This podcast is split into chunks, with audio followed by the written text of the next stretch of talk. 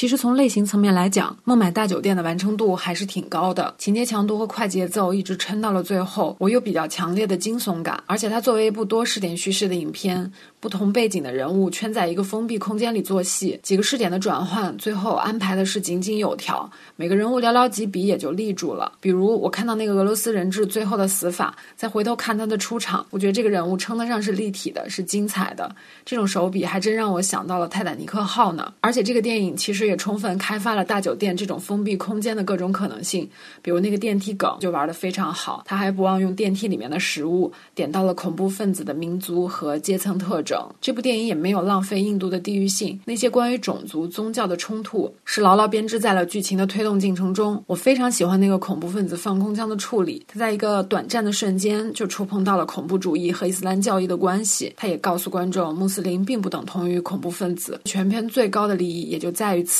但是整体而言，影片也就停留在了类型和观感的层面，到最后没有任何一个主题得到升华。恐袭之下，政府为什么缺位？特种部队为何一直赶不到现场？基层警力为什么束手无策？媒体在其中又起到什么样的作用？这些事件背后值得反思的东西，也通通被轻描淡写的略过了。我想，如果这个题材让宝莱坞来拍，未必有这样好的外观，说不定恐怖分子杀人时还要载歌载舞一番。但我觉得，印度导演一定也会抓住机会大骂政府的无能和警察的失职。如今让一个澳大利亚的导演来操作。我能明显感觉到他无从下脚的客气和回避，但是我要不要体谅他这么精致的立场呢？我想还是算了，因为我恰巧前段时间看了 HBO 的网剧《切尔诺贝利》，他们也不是俄罗斯的班底，但他们也真的能够站在人类的角度，把一个前苏联的历史事件从感官到主题一步步打通升华。我觉得这不仅仅是电视剧和电影体量带来的差异，是一开始你打算讲什么的问题。所以切尔诺贝利的观感叫久久不能平复，